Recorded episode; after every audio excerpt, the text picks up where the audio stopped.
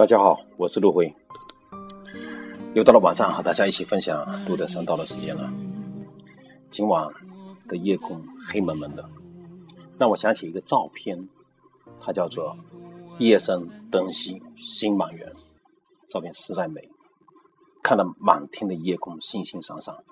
实际上是在灯熄的夜深之后衬托出来的。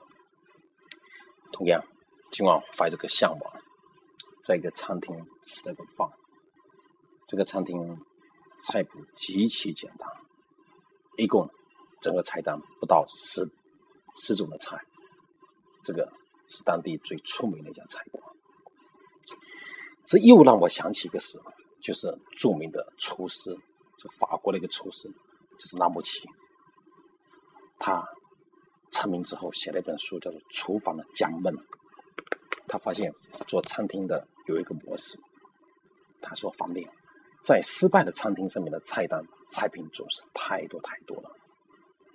餐厅的那些老板都是认为做尽天下的名菜就能够提升这个餐厅的美誉度，然而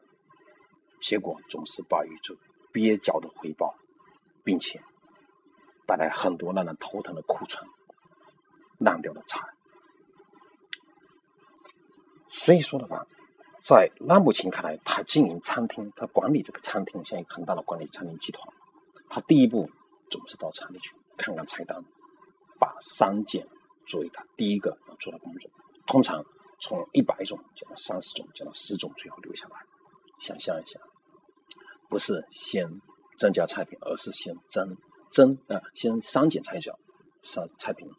然后再把。菜单上剩下的东西做成精品，反过来，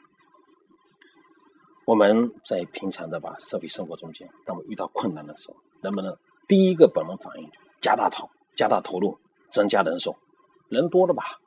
解决问题的话方案也多，行动的速度、行动的力度也大，延长时间，加大投资，这一切做法，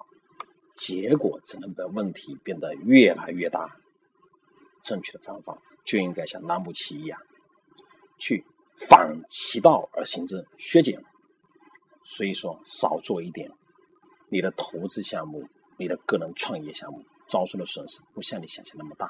事实上，这是一个是，